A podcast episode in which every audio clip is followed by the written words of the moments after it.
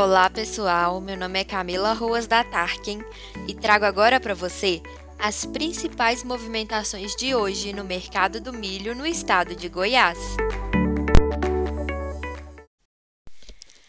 Encerrando a quarta-feira, e vimos um dia bem parado em relação às negociações do milho dentro do estado. Em Tumbiara, as cotações do milho estão rodando em 88 reais. Já em Anápolis, temos visto as cotações em torno de 89 reais. Como tenho observado, o mercado está mais parado e alguns poucos produtores estão vendendo num valor acima da cotação, fazendo com que negócios aconteçam apenas se os compradores estiverem extremamente necessitados pelo grão. E existem alguns casos discrepantes de produtores que estão precisando muito vender e aceitando ofertas menores, mas esses são pouquíssimos os casos.